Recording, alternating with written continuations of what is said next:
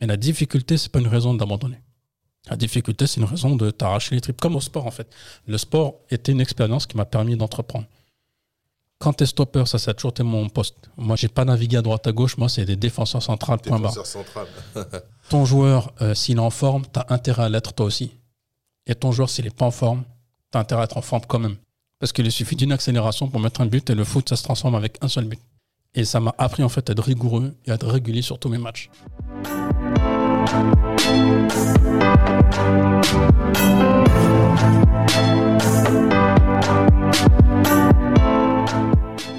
P, The Builder, c'est le podcast de la construction. Dans chaque épisode, Papou partage son état d'esprit et rencontre un ou plusieurs invités. On discute de différentes thématiques, sociales, économiques, culturelles. Construire son identité, se lancer en tant qu'entrepreneur, évoluer dans sa carrière professionnelle ou développer sa fibre créative. P, The Builder, c'est un podcast pour inspirer, dialoguer et surtout construire ensemble. Bonjour, ici P The Builder. Aujourd'hui, je suis avec Ali. Bonjour. Salut Ali. Salut. Tu vas bien? Ça va toi? Ouais, ça va. Je t'ai invité euh, par rapport à ton parcours qui est complètement atypique. Et euh, je voudrais qu'on en parle, quoi, que tu nous expliques qui tu es, euh, comment tu as commencé. Avec plaisir. Ok Ça marche, c'est parti. Présente-toi, qu'on sache d'où tu viens d'abord.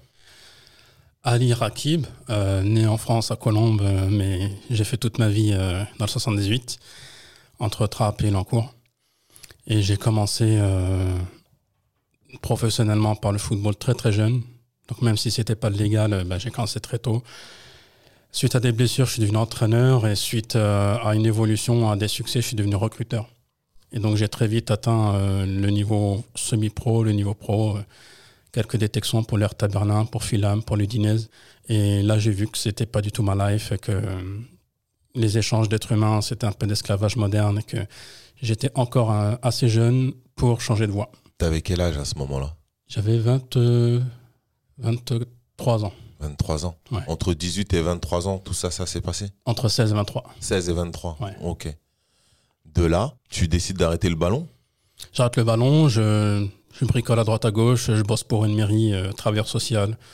Je bosse dans un lycée euh, accompagnateur pour des jeunes élèves autistes et trisomiques. Là, je me rends compte qu'en fait, euh, j'ai juste besoin de me barrer. Quoi. Donc, je prends mon sac à dos, euh, je vends ma voiture, mon appart, tout ce que j'ai, et puis je fais le tour du monde. À ce moment-là, tu es dans le 78 Là, oui, enfin, pas dans le même endroit où j'ai grandi, mais j'avais un appartement à, un à- à- à. Tu reviens de ton rôle d'entraîneur que tu as fait à l'étranger. Tu reviens dans le 78, tu t'installes et c'est à ce moment-là que tu décides de partir à l'étranger. Alors, même quand j'étais dans le football, j'étais toujours dans le 78. Ah ok. T'es pas parti t'installer, t'as parlé de l'Oudinez et tout ça. Bah, c'était des recrutements. Ah c'était que du recrutement. Ouais. Ok. On quitte pas le terre-terre. On te quitte pas. ok. Donc du coup, tu décides de faire le tour du monde, coup de tête comme ça. Coup de tête, mais quand même, euh, j'ai eu plusieurs euh, sursauts euh, les, les années précédentes et j'avais à chaque fois des freins. Je me disais, mais non, tu peux pas partir au hasard, tu parles même pas anglais, tu connais que le Maroc en tant que voyage, tu peux pas te permettre. Et finalement, j'ai eu une expérience un peu accidentelle au Maroc, dans l'Atlas, où je me suis perdu dans les montagnes. Et au bout de deux jours, j'ai retrouvé mon chemin en bouffant des racines Tout seul. tout seul. Tu t'es perdu tout seul. Ah, co- co- comme un gogol, je me suis perdu. Et, euh, et à partir de là, j'ai commencé à faire des, volontairement des expéditions en en mode survie, en milieu hostile. Et donc, je partais en Indonésie, je partais en Himalaya, je partais à droite à gauche. Donc, j'avais déjà un peu une expérience de voyageur, mais pas euh, pour en faire un métier, quoi. C'était juste pour le kiff. C'est le déclic. Le fait de t'être perdu euh, dans l'Atlas tout seul. Tu t'es débrouillé comment? Euh, avec une logique qui t'arrive quand tu es dans la pire des merdes. Tu as une forme d'intelligence qui sort de je sais pas où et qui te sort en fait de, de- la pire des situations. Je me suis dit, ok, on est au mois d'août, je suis dans l'Atlas au sud du Maroc, j'ai pas d'eau, j'ai pas d'ombre, il y a que des cactus, des scorpions, des serpents. Comment tu fais? Eh bien logiquement, tu te dis, euh, ce qu'il te faut déjà, c'est de l'eau, comme n'importe quel être vivant. Donc il faut trouver des traces d'eau, et les traces d'eau, tu les trouves là où tu as du sable fin. Et euh, à partir du moment où tu as trouvé bah, ces traces d'eau, bah, tu trouves des végétaux, tu peux te nourrir avec des racines, euh, trouver peut-être des figues de barbarie, trouver des trucs comme ça. Il faut le savoir tout ça. Mais c'est la, fin. c'est la logique de la survie. Hmm. C'est la logique de la survie. Puis au bout d'un moment, tu suis les traces de sable fin jusqu'à euh, une rivière, un, un lit, euh, le lit d'une rivière. Et de- du lit de la rivière, ça t'emmène vers des villages parce qu'il y a des êtres humains là où il y a de l'eau. Ok. Et cette logique, en fait, elle m'est toujours revenue à l'esprit quand j'étais dans les situations les pires euh, que j'ai rencontrées en tant qu'entrepreneur. Il y a des fois, il faut juste fermer ses bouquins, euh, fermer ses oreilles, ne pas écouter les conseils et écouter ton instinct. Là, tout de suite, qu'est-ce qui te dit de faire dans la pire des situations que tu te retrouves Ok. Donc, cette mésaventure qui est en fait une bonne aventure à la finale, Une bonne école. une bonne école, elle se finit bien, tu rentres à Paris et de là, tu te dis, ok, je veux faire la même chose ailleurs. Euh, de là, déjà- tout de suite, non, parce que tu es encore un peu traumatisé. Mais je me dis, en tout cas, il faut que je me documente. Donc, j'avais déjà prévu à l'époque de faire la Légion étrangère. J'avais juste besoin de partir, en fait. J'aimais pas forcément la guerre, mais j'aimais partir, en fait, euh, en mode survie, quoi. Et là, euh, j'avais des copains qui, eux, ont, ont passé le pas, quoi. Ils sont vraiment allés. Donc, tu as des potes gendarmes qui ont fait, euh, du coup, l'armée en Guyane.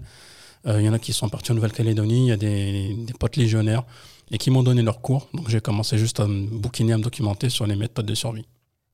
Ok. Ça a duré combien de temps? Deux, trois ans. Deux, trois ans.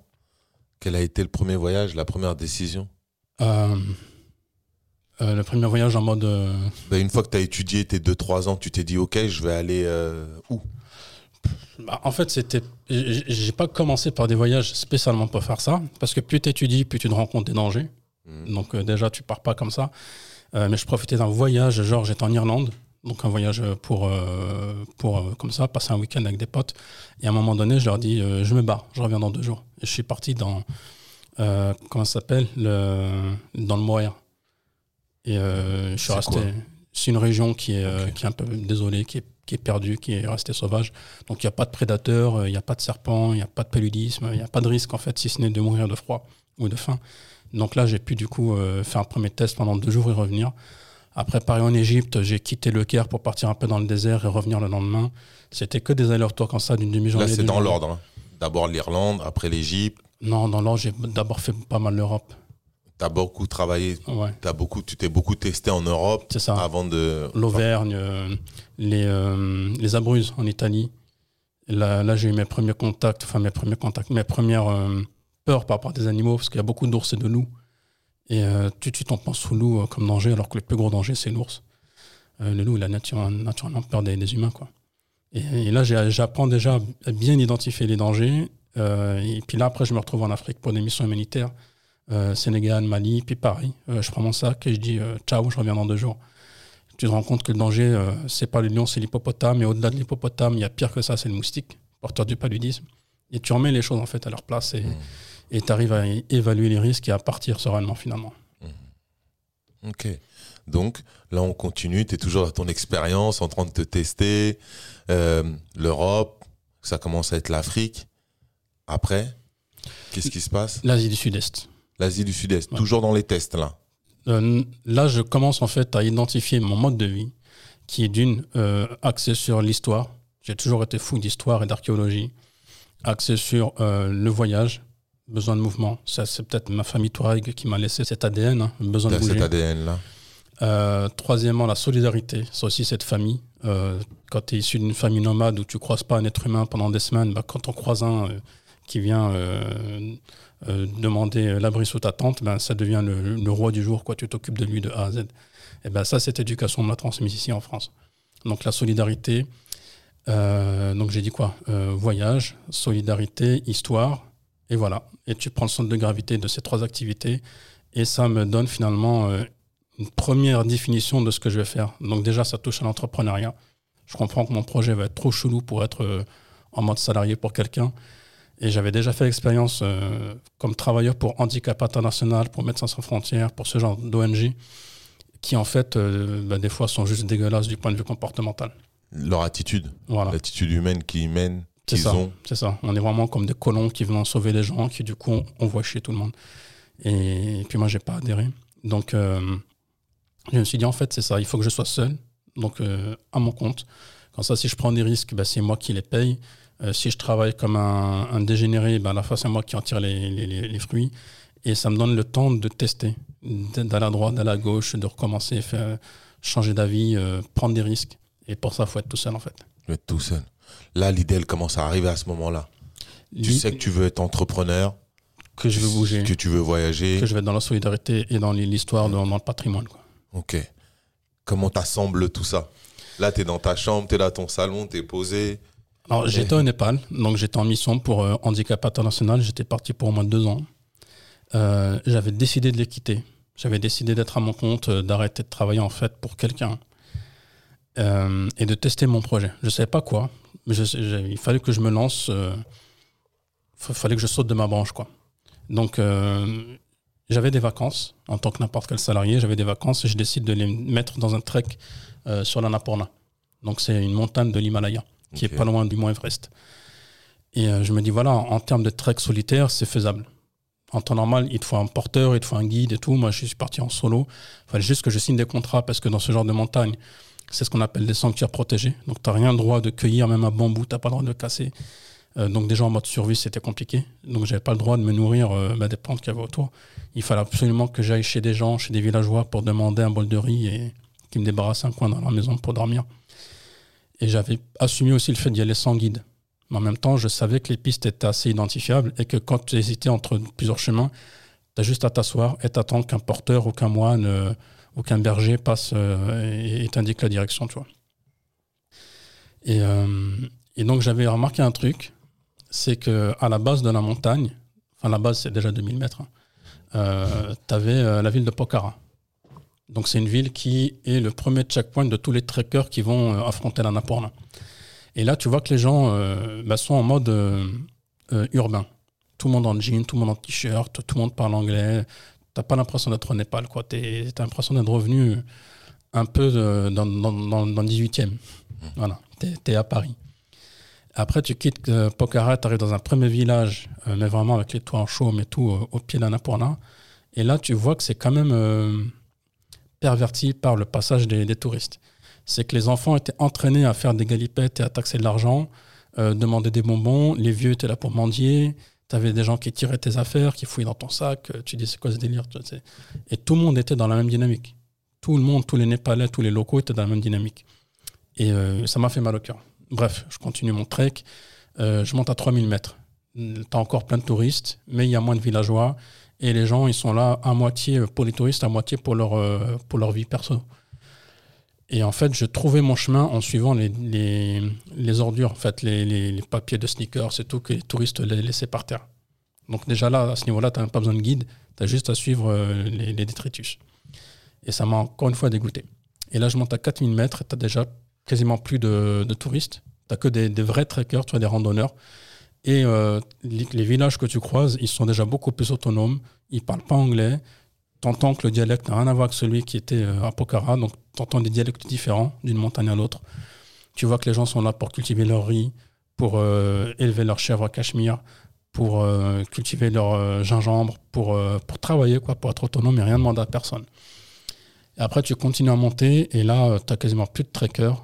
Et les, les, familles que tu croises, elles sont dans la difficulté, mais elles ont le smile. Elles sont heureuses.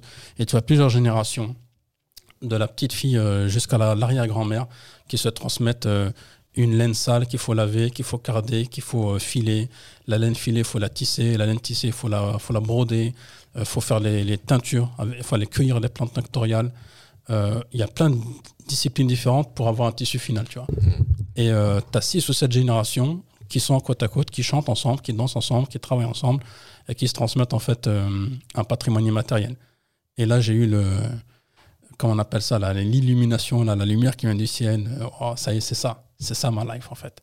Et, et ça, j'ai envie de le, dupliquer chez moi euh, au Maroc, euh, auprès de mes cousins, cousines, qui quittent en fait le village pour aller en ville, pour aller à Gadir, Casablanca, qui reviennent plus jamais au village tellement ils ont honte, tellement ils se disent que c'est arriéré, c'est archaïque au village, euh, on n'a pas l'électricité, on n'a pas le goudron, on n'a pas la télé, on n'a pas Internet. Euh, les gens marchent pieds nus, euh, les gens font le, leurs besoins à l'extérieur dans la nature, ils n'ont même pas de toilette. Et, et moi, j'ai envie de casser un petit peu cette logique, tu vois. Leur dire qu'il y a aussi du précieux, même si on habite un peu dans la pampa. Mmh. Ça, c'est valable dans le monde. Tout le monde va sur les, dans, dans, les capitales. C'est ça. C'est le phénomène euh, depuis des, des, On va même pas donner de date. Mais c'est un... Donc, je reviens là, c'est cette vue-là c'est ce que tu ressens là à ce moment-là, ce que tu vois, qui te donne euh, ton idée, qui te dit ce que tu as envie de faire, que tu as envie de travailler comme ça auprès des villages reculés, aller dans les zones vraiment reculées et faire ce métier-là. Comment tu l'appellerais euh, Comment t'appellerais ton métier? Alors là, en fait, ce que je comprends, euh, c'est que le textile est un bon prétexte. Ok, c'est le prétexte. À ce moment-là, je me dis le textile, c'est un bon véhicule pour faire taffer les gens, leur euh, permettre de gagner de la ressource sans mendier. Parce qu'avant, il faut savoir que j'avais créé une ONG. À 19 ans, avec des copains euh, euh, footballeurs, on a créé une association humanitaire. On récoltait des dons, on les donnait. On récolte, on donne. Donc en fait, on habituait le Sénégal, le Mali, le Maroc à notre euh, bienveillance. Mhm. On les habituait à notre charité et on cassait le commerce local sans faire exprès. Et c'est quand on a commencé au bout de 3-4 ans à faire des études d'impact sociaux qu'on s'est rendu compte qu'en fait, euh, nos actions elles étaient désastreuses. À cause de nous, celui qui a sa petite boutique, qui veut vendre des tableaux et des crayons, il vendait plus rien. Celui qui essaie de, de coudre, de rafistoler des vêtements, de vendre des créations, il vendait plus rien. Parce que nous, on venait avec des conteneurs qu'on remplissait en fait euh, en Bretagne. Donc, tu avais des tonnes de vêtements de matériel scolaire. On ramenait ça en Casamance, on ramenait ça euh, au Cap Vert et on donnait gratos. On donne, on donne et on, on se prenait pour des super-héros. Donc là, j'ai compris que il fallait un modèle économique en fait. Il ne faut pas euh, offrir du poisson à des gens, il faut leur offrir une canne à pêche et leur apprendre à pêcher. Mm. Et c'est comme ça que tu peux finalement aider une société. Et euh, donc là, quand j'ai vu tout cet alignement euh, de, l'enfant jusqu'à l'arrière-grand-mère, je me suis dit, voilà, en fait, elle crée un produit qui a euh, une valeur, parce que toutes les étapes, elles, ont du savoir-faire. Et moi, je connais des probables acheteurs dans mon réseau d'archéologues et d'historiens. Donc j'ai commencé déjà par revenir, enfin j'ai fini mon trek, je suis arrivé au dernier coin de base, je suis resté un ou deux jours là-haut, je suis redescendu. Donc faut quoi euh, Cinq jours pour monter, trois jours pour descendre. Et après, euh, je suis retourné à Katmandou. En redescendant, j'ai acheté en fait des étoffes. J'ai acheté des étoffes que les gens tissaient, euh, des laines de cachemire, des laines de yak, des laines de chameau, de bactriane, des broderies, des, un peu tout, tu vois. Et je suis revenu en France. En une demi-journée, j'ai remboursé mon voyage aller-retour. Grâce à, ce- grâce à ce que tu as acheté. C'est ça. Tu les as achetés par hasard? Ou c'est as eu du flair C'est comment? Par hasard, je me suis même fait arnaquer à Katmandou. Je, je pensais acheter de la soie alors que c'était de la viscose. Je pensais acheter de la laine alors que c'était de l'acrylique. Ouais, Euh, à T'as mon, fait tes achats mon démarrage, euh, c'était Ouais. n'importe quoi. Mais j'ai gardé ces étoffes parce que ça, c'est des bons souvenirs hein, pour savoir d'où tu viens. Hmm. Le reste, tu l'as vendu, ça a remboursé ton voyage. Exactement. Ok. Là, j'ai un super départ. Là. C'est vraiment ce que tu as rencontré dans ta vie qui t'a dit, ouais, je veux faire ça comme ça. Les achats, c'est du hasard. Bah, moi, je savais que le textile qui fabriquait Mm. pouvait correspondre à une cible. La cible, c'était la reconstitution historique. Ça, c'est un truc que j'ai, une discipline que j'ai exercée pendant 10 ans. Bon, pendant que tu étais coach, entraîneur, tu exerçais ça en parallèle. Voilà, c'est associatif. Tu étudies la vie au Moyen-Âge telle qu'elle était. Tu refais à la fois les armes ou les assiettes ou les tissus, euh, le mode de vie. Et euh, on faisait des documentaires pour la chaîne Histoire, pour euh, France 2, pour M6. Euh, on a sorti un livre, on faisait des démonstrations dans des écoles et tout. Voilà, ça, j'ai fait ça pendant 10 ans. Donc, j'ai identifié déjà des, une cible Tu probable. avais une expérience quand même. Ça t'a permis d'avoir, de savoir ce que tu regardes, d'avoir un regard précis. C'est ça. Il n'y a pas que le hasard. Il y a quand même de l'expérience que tu avais déjà cumulée euh, en parallèle, comme une forme d'étude. Il y avait une expérience du point de vue motif. Mhm. Je savais que tel motif pouvait correspondre à tel standard du Moyen-Âge, Mhm. mais il n'y a pas une expérience matérielle. Ouais. C'est-à-dire que moi, dès que je touchais, ça ressemble à de la laine, donc pour moi, c'est de la laine. Ok. Et Alors le mec, s'il me dit que c'est pouvait de la laine, euh, ben, en fait, dans ma tête, j'imaginais même pas qu'il pouvait mentir. quoi. qui peut, ouais, ça peut être complètement autre chose, dites-moi avec un sourire. C'est ça. Ok, donc là, il y a l'expérience qui se pointe. Voilà. Là, tu commences à regarder, acheter, identifier. Tu reviens en France, tu revends tout. Tu... Comment ça se passe? Tu restes là, tu te mets à travailler ou tu prépares ton second voyage? Euh, non, déjà, il s'est passé un truc chelou à ce moment-là. C'est que j'ai eu euh, une certitude qui s'est réalisée plus tard. Je me suis dit, en fait, ce marché, la reconstitution, il est juste temporaire. Euh, je vais vendre à la haute couture et au luxe. Et je vais leur vendre des tissus du monde entier, pas que du Népal. Il va falloir que je passe par 3 ou 4 ans de vie associative avant d'arriver à l'entreprise pour tester vraiment, euh, trouver le bon modèle. Et ça, je me rappelle exactement de ce moment-là où j'ai eu cette stratification en de ma stratégie. Et c'est exactement ce qui s'est C'est produit ton, finalement. c'est ton business model, C'est le développement stratégique. ton développement Donc, stratégique. qui, le qui- qui est passé par plusieurs des business models différents. Hmm, ok, développement stratégique. Au début, je vendais des produits finis, des serwell, des chemises, à des particuliers. Hmm. Ensuite, j'ai vendu des produits semi-finis, des tissus, à des particuliers. Mhm. Ensuite, j'ai vendu des, des- des- la matière première, des tissus non teints, non brodés ni rien, à du B2B, quoi, à des professionnels. Donc je suis passé par différents business models avant de trouver le bon. Avant de trouver le bon. C'était des quantités limitées, tu travaillais avec ton propre argent. C'est ça, Tu- en mode associatif. En mode associatif, c'est toi qui as mis tes sous, tu as commencé à acheter une petite quantité, en revendre une autre, C'est ça. et à gonfler, à grossir, ou tu es resté à peu près sur le même type de quantité? Je suis resté euh, très très timide pendant très longtemps. Sur les, la quantité. Voilà, Mais tu as fait plus d'expérience au niveau de tes choix. voilà. C'est ça, tu as varié les choix. En- Donc, tu as quand même bien géré ton petit portefeuille à ce moment-là pour savoir ce que tu voulais vendre. Bah, déjà, j'avais une certitude, c'est que le sourcing, le mono-sourcing, c'est-à-dire n'avoir que le Népal comme fournisseur, c'est extrêmement risqué. Pour deux raisons. Dès le départ. Dès le départ, je savais. Et c'est l'avantage de l'expérience. C'est ce qu'on appelle euh, l'empirisme. L'empirisme, c'est quand tu ne bases tes décisions que sur l'expérience et pas sur ce que les gens te racontent. Donc moi, j'avais vécu au Népal. Et donc, il n'y a pas meilleure expérience que quand tu vis dans le pays. quoi. C'est pas un livre qui t'a dit euh, que ça fonctionne comme ça ou comme ça. Les livres, ils ont été écrits dans les années 80, donc les codes ont, ont changé depuis le temps. Et j'avais compris deux choses. C'est que le Népal est un pays qui est extrêmement instable du point de vue politique. C'est que tu crées un business là-bas, du jour au lendemain, ton business il peut disparaître si euh, le gouvernement le décide. Et euh, ultra instable du point de vue géologique. Tu as beaucoup de tremblements de terre. Et ben deux ans après, tu as eu un tremblement de terre qui a mis à terre tout mon, mon atelier et mes métiers à tisser. Donc j'avais bien fait dès le départ d'anticiper et d'aller sourcer d'autres pays. Donc je suis parti en Indonésie. euh, Quand tu dis atelier, tu avais créé un atelier sur place? Non, c'est qu'il existait déjà. Il existait, tu t'es mis à travailler avec un ça. atelier sur place, tu as Oui. détecté des, Des savoir-faire, des des- savoir-faire, tu as créé des liens avec eux pour pouvoir leur acheter de la matière première ça. déjà faite à ce moment-là pour, le premier, pour Ouais. les premières affaires et à revendre. Donc tu es en deal avec des gens. Voilà. En parallèle, tu détectes, donc tu fais une analyse euh, comme quoi le pays géopolitique il est instable et, euh, et comment dire la terre aussi est instable. C'est ça. Ok. Là, boum, euh, c'est pour qu'on comprenne bien ta démarche, ta logique. Et boum, tu cherches un deuxième pays, un troisième pays. Là, là, j'ai compris que non seulement pour sécuriser mon business model, il fallait que j'ai d'autres choix, d'autres pays, et qu'en plus de ça, pour me différencier des concurrents, il fallait pas que je sois une énième association qui veut aider un pays. Parce que ça, il y en a des millions. Mais il n'y a personne qui fait tous les pays. Et euh, ça, j'ai eu le déclic quand j'ai visité euh, une boutique qui s'appelle Artisan du Monde. Et j'allais pour moi-même. hein. J'allais pour m'acheter, euh, je crois, une, une petite table basse, une connerie de ce genre.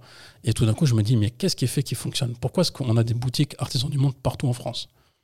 Qu'est-ce qui les différencie finalement de celui qui va vendre des tables d'Indonésie ou des chemins de table du Népal? Ben, En fait, c'est que c'est du monde. C'est que tu as l'impression de voyager hein, quand tu passes le pas de cette, cette boutique, tu vois. Et euh, les gens, ils ont besoin de voyager. Les gens, ils sont vénères d'être euh, dans leur vie de sédentaire, euh, métro, boulot, dodo. Et je me suis dit, attends, mais moi, c'est pareil. Si aujourd'hui, je proposais textile du monde et qu'un client hésite entre moi et un vendeur spécial euh, Cambodge, il va dire, attends, le mec, il fait des trucs du monde, donc déjà, il a peut-être plus d'expérience dans euh, l'artisanat du monde en général.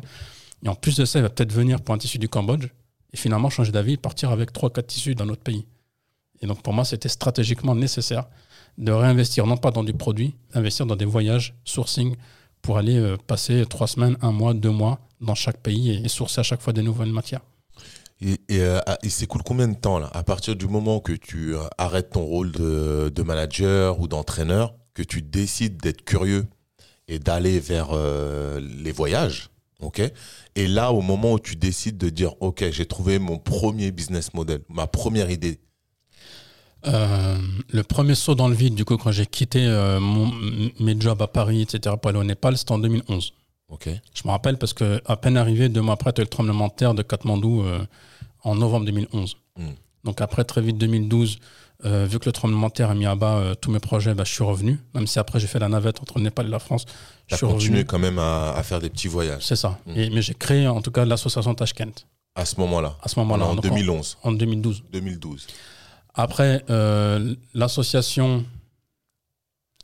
euh, non, je me trompe. Euh, je me trompe. Je crois que c'est là où on s'est rencontrés à la boutique de gestion d'entreprise, la BGE. La BGE, oui. Ouais. Et je crois que c'était en 2012. Parce qu'après, j'ai fait un an jusqu'en 2013. Et ils m'ont dit, la couveuse, c'est que un an. Et moi, j'avais besoin de tester encore plus longtemps mon projet. J'aurais dit, Mhm. mais j'ai j'ai juste compris ce qu'il fallait pas faire. Et c'est très bien déjà de, de savoir où il mal. faut pas mettre les pieds. Mhm. Mais je leur dis, j'ai besoin d'une année de plus pour identifier mon business model. Ils m'ont dit, non, vous n'avez pas fait assez de chiffre d'affaires, donc euh, on n'a pas le droit de vous garder. Donc j'ai dit, bah, ok, tant pis. Là, je crée mon association pour avoir un numéro SIRET et continuer en fait à vendre et à facturer en toute légalité, tout en sachant que le business model n'était pas prêt. C'est pour ça que j'ai choisi l'association. Hmm. Donc j'ai créé l'association Tashkent. Et après, une fois que l'association a trouvé finalement son rythme de croisière, euh, a trouvé euh, euh, sa clientèle, j'ai compris qu'il fallait pas que je fasse des produits finis. J'ai compris qu'il fallait pas que je vende aux, aux particuliers, qu'il fallait que je vende aux professionnels. J'ai compris qu'il fallait pas que je fasse du coton ou du tissu bas de gamme parce qu'il y aura toujours moins cher que moi et qu'il fallait que je me positionne que sur du tissu rare et introuvable. Et c'est là que euh, les premières grandes marques sont venues me proposer de bosser avec elles, notamment Un an après avoir monté l'association. Un an après, ouais. Un an. Donc là, on est déjà à trois ans. Je mets une petite parenthèse et effectivement, on s'est rencontrés dans une pépinière tous les deux. C'est notre première rencontre euh, en tant que deux entrepreneurs qui se croisent euh, pour travailler, pour apprendre, pour se former et être accompagnés. 2012. Moi, j'avais déjà commencé depuis un moment, et, mais j'avais besoin de me remettre à zéro, j'avais besoin de me reformer.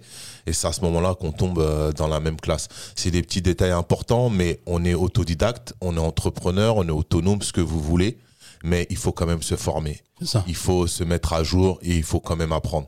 Donc, même si on est fort dans un domaine, rien ne vaut l'entraînement. Je Voilà. Je referme. Et c'est de là que Ali et moi, on, ben, on a commencé à se suivre. À se suivre directement, indirectement, par des rendez-vous, par-ci, par-là, des fois euh, bien regroupés, des fois éloignés.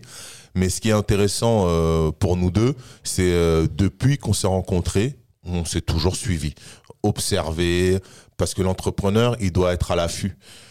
Humainement, on a accroché, businessment parlant, on doit être à l'affût. On doit regarder. Ali, il propose de la matière première. Je propose du vêtement, une marque de vêtements. Donc, je peux être un client à lui, il peut être un fournisseur à moi, avec la matière euh, qu'il trouve très rare. Et pour lui, je peux être une marque qui peut euh, le ramener à la lumière, même s'il travaille aussi avec des marques de luxe. Dans ma catégorie à moi, je peux être une marque dite à la lumière. Donc, on a aussi un intérêt de s'observer tous les deux. Et il n'y a pas de mal à, à ça. C'est pas quelque chose de tabou. C'est quelque chose euh, qu'il faut assumer aujourd'hui. Parce qu'en France, on aime bien être, hein on aime bien pas dire les choses. Mais en fait, c'est ça. Voilà. J'ai fermé ma parenthèse. Je reviens dans le game. Et, euh, là, il s'est écoulé trois ans. Tu commences déjà à proposer ça aux marques de luxe? Ben, En, fait, j'étais euh, dans un dilemme. C'est que je n'arrivais plus en fait à transformer mes essais. J'arrivais plus à, à, à trouver le succès, j'arrivais plus à vendre.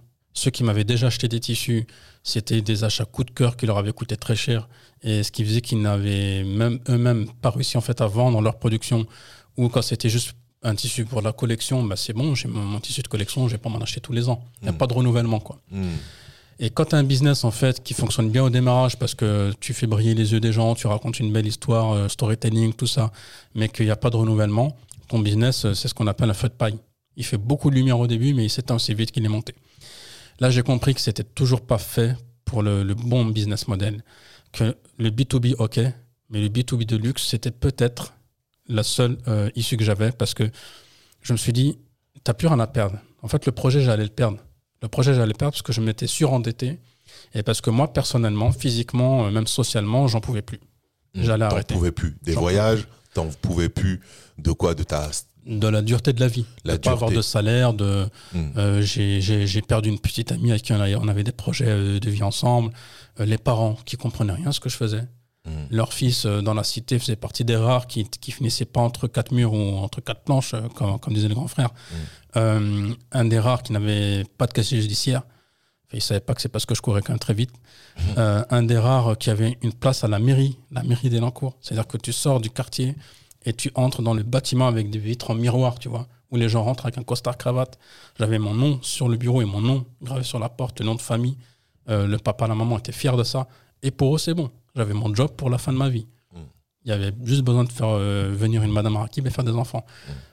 Euh, sauf que Bibi, non. Il prend son sac, il se barre dans un des cinq pays les plus pauvres du monde, au Népal, et il va recommencer sa vie là-bas. Et 3, 4, 5 ans plus tard, il n'a toujours pas de solution, il n'a toujours pas de salaire. J'avais perdu du coup mon chômage au bout de deux ans, je suis tombé au RSA. Et, euh, et puis, euh, serrer la ceinture, je veux bien, tant que je vois euh, un objectif à l'horizon. Mm.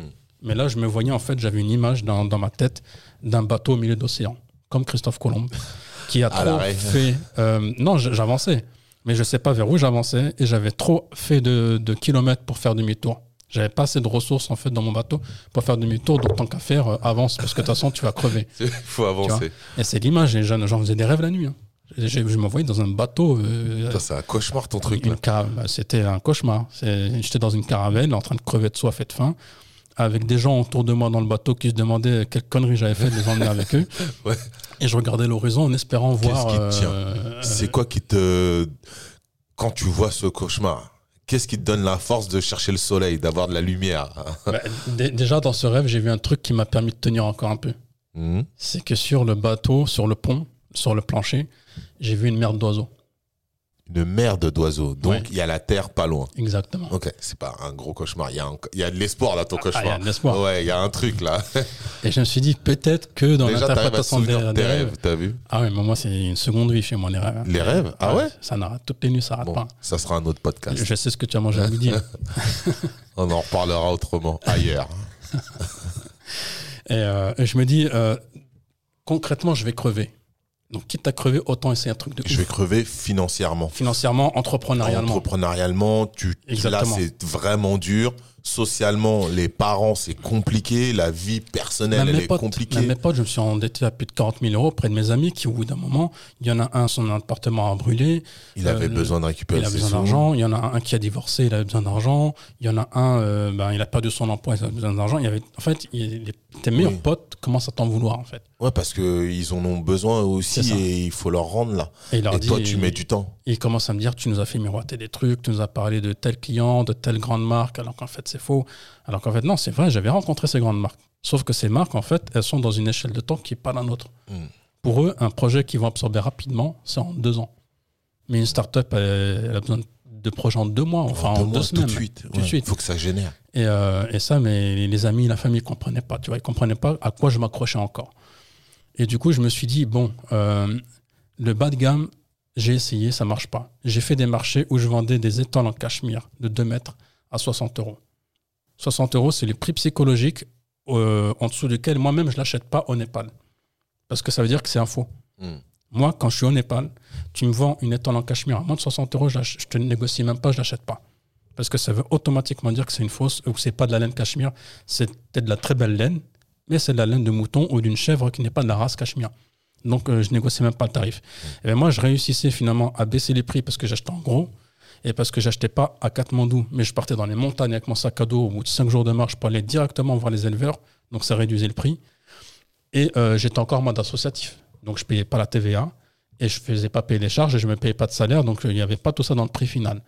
Et, euh, moi, ce que je voulais, c'était juste euh, payer des emplois, quoi, créer des emplois chez les artisans pour qu'ils sauvegardent leur patrimoine immatériel. Dans les pays où tu étais. C'est ça. Et même, même avec ça, même avec des étoiles à 60 euros, les gens ils passaient leur temps à, à négocier les prix. Je dis, mais c'est pas vrai, moi j'ai envie de passer mon temps à raconter l'histoire. J'ai pas envie de passer mon temps à me justifier de mes prix qui sont déjà tabassés, tu vois. Là, on est dans deux corps de métier. Il y a, y a, y a l'artiste qui veut vendre simplement euh, son produit et la raconter, et il y a le commercial qui doit, lui, euh, essayer d'obtenir la vente. Mais toi, à ce moment-là, tu as les deux casquettes. Bah, le meilleur des commerciaux, c'est celui qui raconte l'histoire du produit. Hum. Mais, Mais là, tu es tombé le- sur des clients qui pensaient qu'à négocier. Le meilleur des commerciaux, c'est aussi celui qui choisit bien ses clients. Hum. Ok. Donc Petit là, je me suis rendu compte en fait que c'était pas de leur faute, que c'était de ma faute, que j'avais juste mal choisi ma cible. Hum. Et que s'ils passent leur temps en fait à négocier, c'est qu'en fait ils n'ont pas de culture textile, ils n'ont pas de savoir-faire. Et là j'ai commencé à me creuser la soupière, à réfléchir et à me dire mais qui connaît finalement les textiles, avec qui je peux avoir une conversation technique sur ce que c'est qu'un tissu, chaîne et trame, euh, le mordançage de la teinture, euh, le- étudier la diagonale du tissu, euh, le taux de résistance, le, le- vraiment des, La des- des- des technique. données techniques du tissu, tu vois. Et je me suis dit, mais en fait, il n'y a qu'un seul truc à faire, c'est aller voir vraiment les pros de chez pro. Et tu vas taper aux portes de LVMH, de Kering, de Chanel, de Hermès. De toute façon, tu vas crever, donc tu n'as rien à perdre. Mm. Et là, je suis parti sur LinkedIn et j'ai regardé euh, le nom euh, de gens qui bossent dans ces industries. Et à chaque fois que j'en trouve un, j'essaie de voir son supérieur. Et à chaque fois que je vois le supérieur, j'essaie de voir le N plus 1, et etc., etc. Je me suis fait une liste de décideurs de toutes ces grandes marques en fait de luxe. Et j'ai commencé à leur écrire, pas sur LinkedIn, mais par mail. Bonjour, je m'appelle comme ça, je fais ça, j'aimerais avoir ça, est-ce qu'on peut avoir un rendez-vous? Il n'y en a qu'un seul qui m'a répondu, c'est le VMH. LVMH développement durable. Ils m'ont répondu, ils m'ont proposé un rendez-vous téléphonique. Et ensuite, un rendez-vous physique, avenue Montaigne. Je me suis acheté une cravate pour la première fois de ma vie, que finalement, j'ai pas mise. Je me suis dit, commence pas à changer? Mm. Alors, reste lui que tu es, tu vois.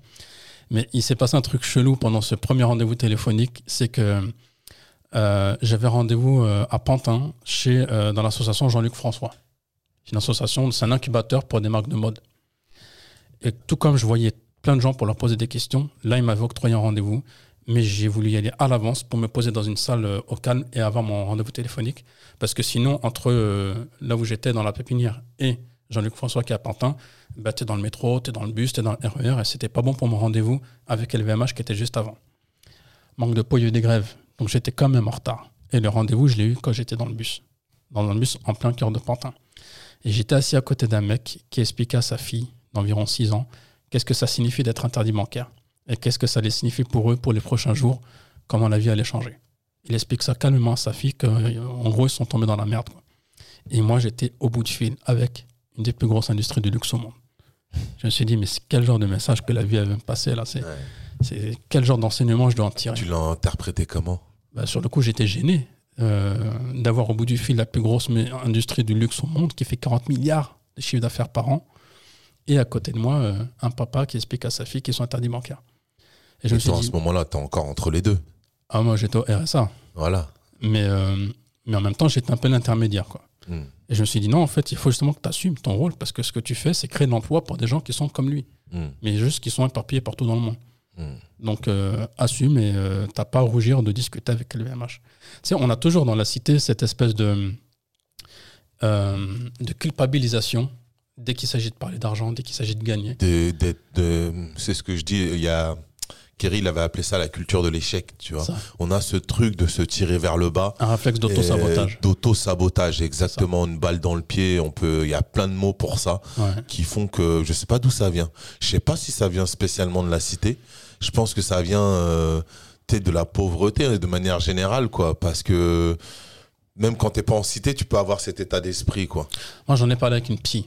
Hein? À un moment donné, je, je voyais que c'était un frein dans mon développement. À chaque fois que j'avais un rendez-vous balèze, je perdais ma voix.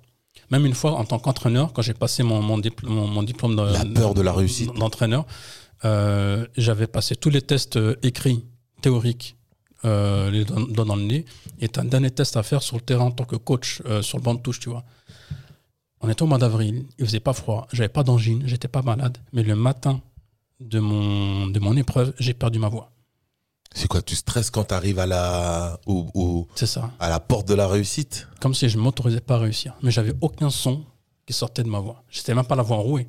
Si j'avais plus de voix, j'étais muet. T'as osé aller voir psy parce que dans nos quartiers, dans nos cultures, aller voir psy, c'est dire je suis fou. Alors, je suis parti la voir, mais j'en ai pas parlé. Euh, C'était à l'hôpital de Trappes et t'as 50 000 médecins à voir à l'hôpital de Trappes, tu vois. T'es parti de toi-même. Non, c'est que d'abord, j'en ai parlé. euh, alors, je je suis pas parti pour ça. Je suis Mhm. parti pour un autre problème. J'en ai parlé avec mon généraliste.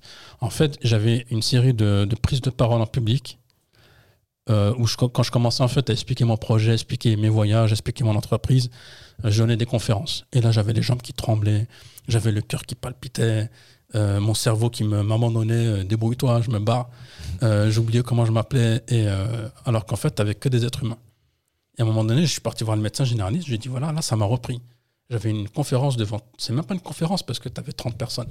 Devant 30 personnes, ça s'appelle pas une conférence. Ça s'appelle euh, une prise de parole, enfin ce que tu veux. Mais une conférence, c'est devant 200 personnes, tu vois. Et j'ai encore paniqué. Et j'ai dû m'arrêter au bout de 5 minutes alors que j'avais 30 minutes euh, à faire. Et j'ai fui. euh, j'ai dû partir, trouver une excuse et tout. Qu'est-ce qui se passe, docteur? Et là, il me dit non, mais là, la situation dépasse mes compétences. Allez voir telle personne, c'est une psy. Et je suis parti la voir. Et, euh, et donc, à la base, c'était pour parler de ça. Et on a tellement parlé de tout qu'on s'est rendu compte de mon problème déjà avec la réussite et mon problème avec l'argent. Elle m'a dit, en fait, déjà, euh, génétiquement, tu fais partie des premiers de ta lignée à manipuler autant d'argent. Parce que mes parents, euh, ben, mon père touche au SMIC, ma mère ne travaille pas. Et le SMIC de mon père, à peine, il rentrait dans le compte bancaire qui partait dans le loyer et dans tout ce qu'il fallait payer, tu vois. Et lui-même, avant qu'il arrive en France, dans sa région, il n'y a pas de monnaie. On, en est encore au troc. Un sac de seigle contre une chèvre, un truc comme ça, tu vois. Et euh, donc, elle a déjà dit, elle, a dit que déjà génétiquement, il y a un truc qui se passe dans ma tête, c'est que c'est pas héréditaire. Ensuite, elle m'explique que là où j'ai grandi, euh, ceux qui ont gagné de l'argent, c'est ceux qui ont souvent dealé. C'est ceux qui ont triché avec la vie. Ou ceux qui ont réussi dans le spectacle euh, ou dans le sport, mais qui ont oublié d'où ils venaient. Qui revenaient pas, tu vois, euh, nous voir et qui disparaissaient. Et euh, donc, tu grandis avec une très très mauvaise image de la réussite financière. Et ensuite, euh, et ça c'est moi qui a continué tout seul de- dans, dans ma réflexion, donc la, la psy m'a initié euh, dans cette réflexion, je me suis dit, mais en fait, on a grandi avec quel genre de message? Déjà, on n'a pas parlé d'argent avec nos parents, parce qu'eux-mêmes, euh, ils avaient des difficultés, donc c'est pas un sujet qu'on évoque à table en famille. Mhm. On l'évite même, on esquive, Et de manière générale, c'est tabou? c'est tabou. En France, c'est tabou. Par contre, l'éducation qu'on a, c'est Disney. Tu La regardes, télé. tu regardes des Disney, euh, les gentils, c'est toujours euh, Blanche-Neige, Cendrillon, c'est les pauvres. Les méchants, c'est la méchante belle-mère, un milliardaire. C'est Jafar, c'est un roi. C'est euh, que des gens qui sont puissants, qui sont riches, qui sont les méchants. Et les gentils, c'est les pauvres. Et tout ce qui se passe avant tes 6 ans, avant l'âge oedipien, c'est un truc qui se grave en fait dans ta cervelle. Donc, il a, en, en gros, ce qu'elle m'a expliqué, c'est que ma situation était difficile, mais pas désespérée. Il fallait juste que je comprenne qu'avant d'apprendre, il fallait que je commence par désapprendre des choses qu'on m'a mis dans la tête. Et là, en fait, j'ai com- j'ai compris en fait qu'il fallait, euh, encore une fois, la notion d'empirisme, c'est-à-dire d'expérience. Il fallait que j'aille chercher d'autres expériences, que je continue à voyager, que je continue à, à partager des modes de vie avec des populations, des gens en ville à Tokyo ou des gens dans la forêt de Sumatra en Indonésie, et partager, partager, Mais partager. comment tu fais ça quand t'as pas d'argent? Quand t'es au bout, là, t'es à ce moment-là, t'es dans le dur, là. Comment tu t'organises Je suis e- Déjà, là, bien t'es en train de me dire que tu travailles, une, tu fais une recherche psychologique pour te soigner. En même temps, t'es limité familialement et économiquement. Qu'est-ce qui te donne l'énergie déjà mentale, physique? Et après, comment tu te débrouilles financièrement pour te relancer? Le mental, tu l'as quand tu comprends en fait euh, ton projet. En gros, moi j'ai toujours dit, la difficulté n'est pas une raison suffisante pour abandonner un projet. Moi, j'abandonne un projet quand il y a vraiment un cul-de-sac. Quand il y a un mur, tu sais que tu n'avanceras jamais. Là, j'abandonne. Euh, c'est comme au poker. Si tu sais que les cartes que tu as en main euh, te mèneront à rien, bah, tu poses ton jeu, t'arrêtes. Ça n'a rien d'insister. Hmm. Dans la vie, c'est pareil. Mais la difficulté, c'est pas une raison d'abandonner. La difficulté, c'est une raison de t'arracher les tripes, comme au sport en fait. Le sport était une expérience qui m'a permis d'entreprendre.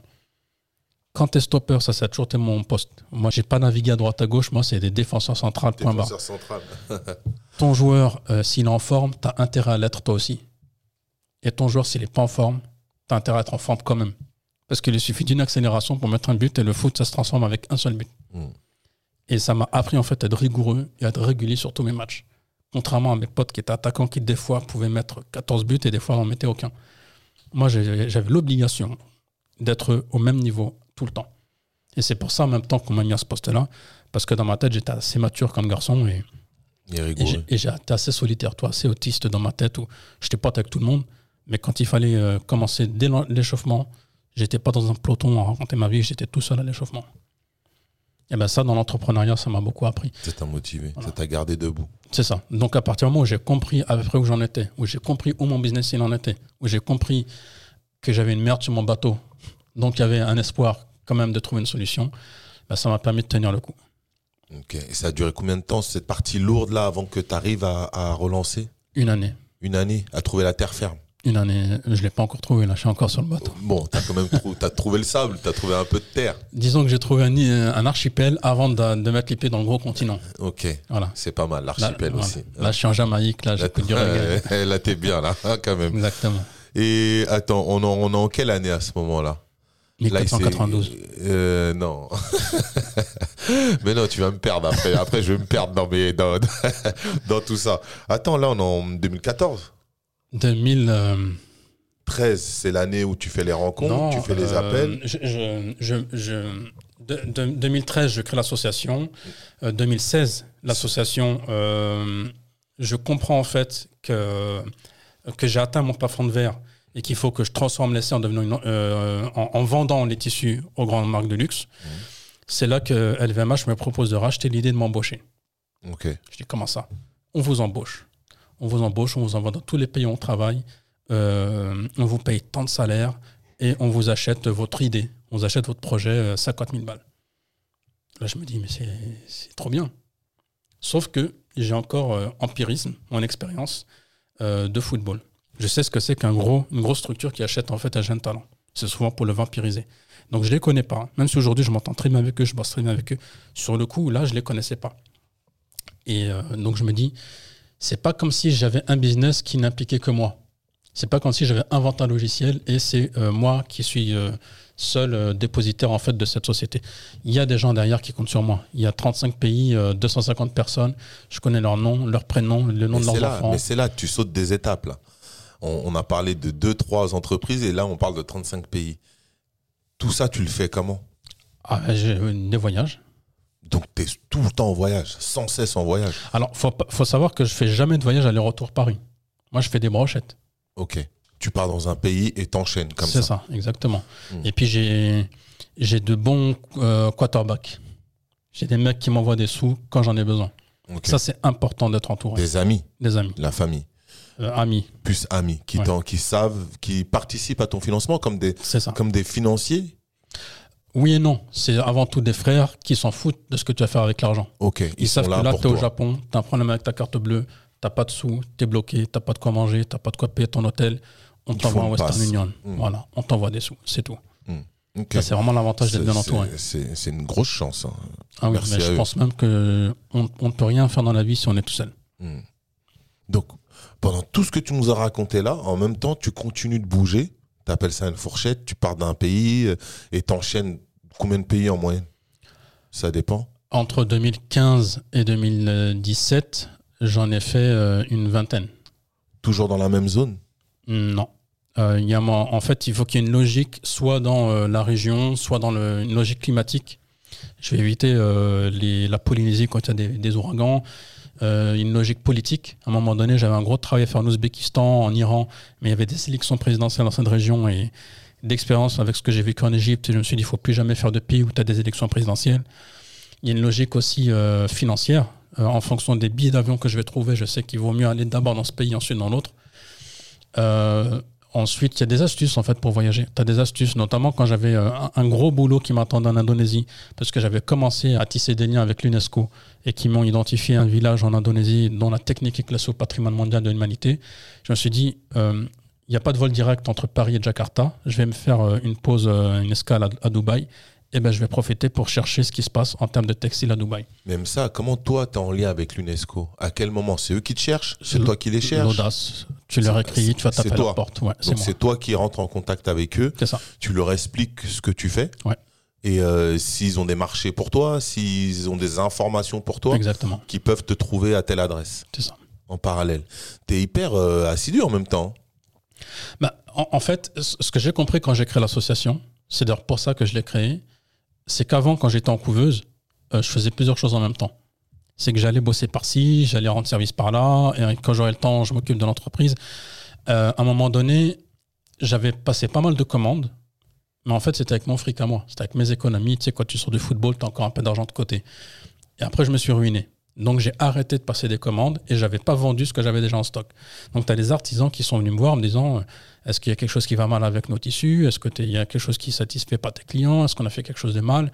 Tu dis non, non, c'est juste que j'ai pas vendu ce que vous m'avez déjà fait et que pour l'instant, j'ai du stock et j'ai plus d'argent pour vous racheter. Et là, tu te rends compte que tu as fait une grosse connerie. C'est que tu as donné l'espoir. Et l'espoir, c'est un truc qu'il faut pas jouer avec. Et là, je me suis dit, euh, j'ai fait une grave erreur en fait. J'aurais fait croire que la vie allait être plus douce à partir de maintenant. J'aurais fait croire qu'à partir de maintenant, ils allaient pouvoir payer l'année scolaire à leurs enfants. J'aurais fait croire que maintenant, ils allaient pouvoir rénover leur maison et, et être euh, bien dedans. Alors qu'en fait, je suis pas revenu, j'ai pas renouvelé euh, finalement les, les prises de commande. Là, je me suis dit, je me suis lancé dans un business ultra compliqué où non seulement je dois gérer les finances, mais je dois aussi gérer les émotions. Et donc, je me suis pas pardonné d'avoir fait cette erreur-là et je me pardonnerai encore moins de la refaire deux fois. Donc je me suis dit, soit tu te mets à fond dedans et t'arrêtes de faire euh, euh, du mi-figue mi-raisin, soit t'arrêtes et tu reprends le foot et tu reprends un autre métier. quoi. Mais il faut pas faire les deux. Là, j'ai décidé de me mettre à fond dedans. Encore une fois, dans l'image du bateau qui est parti trop loin. Donc euh, j'ai accumulé trop de dettes. Il va falloir des années des années pour les rembourser à mes potes. Euh, j'ai pas d'autre choix que de continuer et de continuer tout droit. Donc j'ai complètement arrêté les jobs secondaires. Je me suis mis à fond dedans. Et donc forcément, tu écris tous les jours à une dizaine de structures. Tu tapes à toutes les portes. Quand les portes sont fermées, tu passes par la fenêtre. Euh, et sur, euh, 100 personnes, tu en as une qui va te répondre. Mm. Et cette une qui te répond, bah, ça peut être LVMH et ça peut être l'UNESCO. Donc c'est comme un enfant en fait qui apprend à marcher. Il apprend pas à marcher, d'abord il apprend à tomber.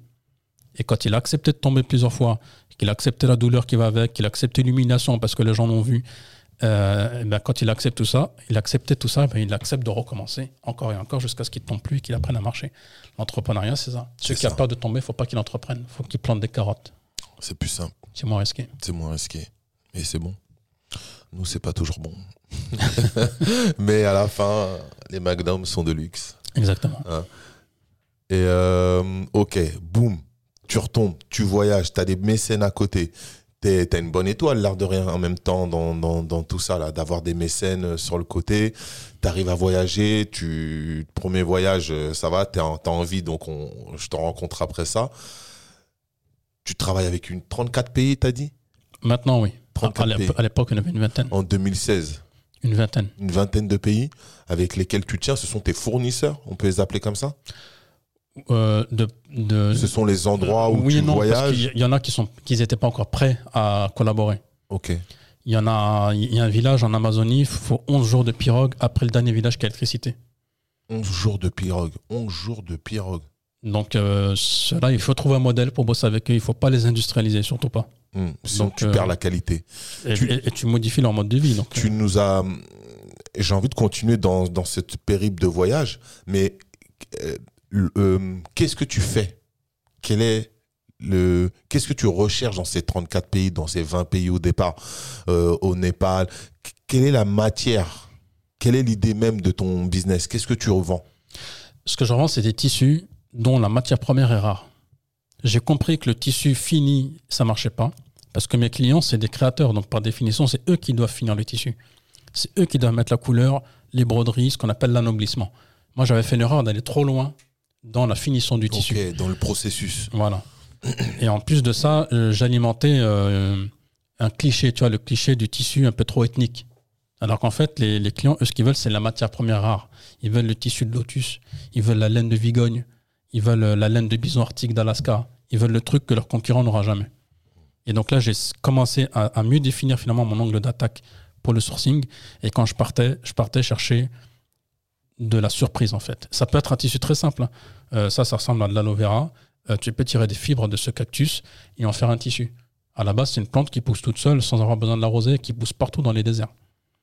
Tu récupères ces tissus en matière première, donc tissus riches, tissus rares, où, tu, tu tombes aussi sur des tissus euh, nouveaux que tu découvres.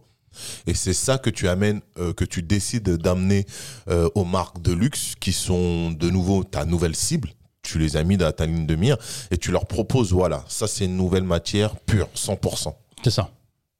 Pas de trafic, Pas- zéro chimie, Pas de fait à la main Voilà. par des paysans, des gens qui vivent dans des coins reculés du monde.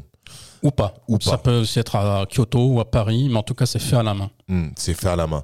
Et donc, tous les voyages que tu as entrepris, c'est autour de ça. C'est d'une, tu satisfais ton côté euh, aventurier, voyageur, euh, qui va dans des zones au- dans des zones finies. Tu y vas tout seul dans ces zones? Ça dépend. Tu peux être accompagné avec un guide, comme être tout seul? Euh, Sumatra, j'y suis allé tout seul, jusqu'à ce que je commence à flipper ma race. Euh, L'Amazonie, je vais jamais tout seul. Ok, tu peux te perdre en Amazonie. J'ai jamais été, mais c'est Tu peux connu. te perdre partout, mais le danger, c'est l'humidité. Ok. Le- en fait, il faut, il faut vraiment savoir euh, être capable de revenir dans un camp de base en moins de 6 heures. Parce que tu peux tellement transpirer en fait, des pieds, des mains, de, ton corps, que la moindre écorchure, la moindre piqûre euh, végétale peut se transformer en septicémie. Sans compter les insectes, les migales, les, serpents et les 30 millions d'amiens. Rien que l'humidité peut te tuer. Et Sumatra, c'est euh, l'impression d'être suivi. Je suis parti tout seul dans la, dans la forêt, je savais qu'il y avait des tigres et tout, mais en général, ils s'éloignent largement des villages mais j'avais l'impression d'être suivi et j'ai commencé à avoir une, une phobie euh, inexpliquée. Qui s'est monté comme ça. Tu l'as c'est un ressenti. Ouais, c'est mais vraiment une, une espèce d'instinct qui m'a dit quelque chose te regarde, quelque chose te suit depuis tout à l'heure. Wow. Et j'ai commencé à m'asseoir sur une souche euh, d'arbre pour reprendre mon calme parce que quand tu paniques, en fait, tu perds des calories. Hmm. Et chacune de tes calories est précieuse pour pas crever. Quoi. Donc déjà, il faut que tu reprennes ton calme, que ton rythme cardiaque redescende.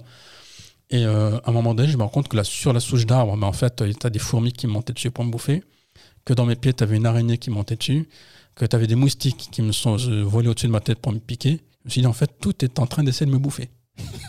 et j'étais en bas de l'échelle alimentaire. là. Ouais. J'étais avec les insectes. Donc imagine les, ma- les mammifères et, et- et le top 5 des, des carnivores. Et là, en fait, la nature m'a remis à ma place et je suis retourné au village. L'impression, quand il y a du doute, il n'y a pas de doute. Voilà. Ok. Si t'es pas sûr de toi, euh, on rentre chez toi. On rentre chez toi. Cette phrase, elle est, elle est très puissante et, et plus que réelle. Donc, euh, merci pour ces deux petites anecdotes bien sympas pour ceux qui veulent voyager en solo là. Ça va être compliqué, mais euh, ok, on recherche nos tissus, zone reculée ou pas. Je m'amuse à faire le tour du monde de plusieurs pays, à trouver des matières premières. Ces matières premières-là, je les prends, j'achète des petits bouts, des parcelles dans la monnaie locale. Donc maîtriser aussi la monnaie, une autre donnée qu'il faut avoir euh, au-delà de la langue, parler, pour acheter ces matières premières, prendre leur confiance, avoir confiance réciproquement euh, de eux à toi, euh, pour créer des liens de partenariat, ramener ces tissus-là à ces maisons de luxe et avoir la tchatch pour leur vendre. Oui, sauf que la tchatch, j'ai tout- très très vite compris qu'il fallait pas chercher à la voir. Ok, Il fallait que leur parler comme je te parle à toi, en fait. ok. Euh, et j'y vais comme je suis habillé aujourd'hui. Jean et polo. Euh, commence à se transformer, à essayer de leur ressembler, porter des cravates? Euh, ça marche pas. En Ils plus, ont leur code. ils on est des détectent. très mauvais menteurs. Hmm.